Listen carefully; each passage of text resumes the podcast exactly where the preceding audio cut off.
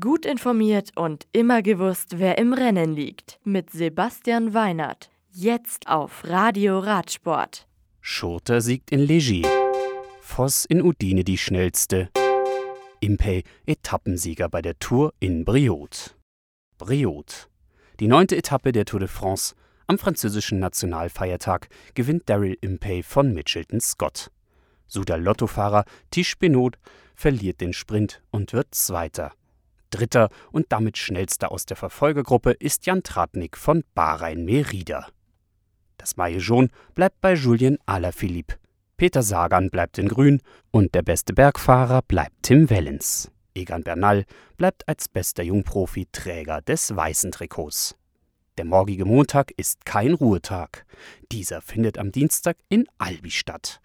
Morgen geht es direkt weiter und zwar mit der 217,5 Kilometer langen zehnten Etappe. Unterwegs werden drei Bergwertungen der dritten und eine der vierten Kategorie abgenommen. Außerdem können die Fahrer mit einer Sprintwertung bei Kilometer 128,5 weitere Punkte im Kampf ums grüne Trikot sammeln. Die Etappe startet in Saint-Flour und endet in Albi. Léger das Cross-Country-Weltcuprennen im französischen Léger gewinnt Scots Run-Profi Nino Schurter vor Gerhard Kerschbommer von Torpado Ursus und Cannondale-Profi Enrique Avancini. Bei den Damen ist es Schurters Teamkollegin Kate Courtney, die für ihr Team den nächsten Sieg rausfährt.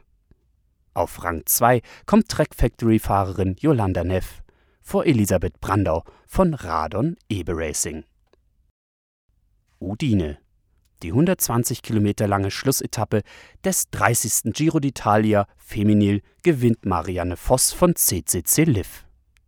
Sie setzt sich gegen ihre niederländische Landsfrau Lucinda Brandt von Sunweb durch.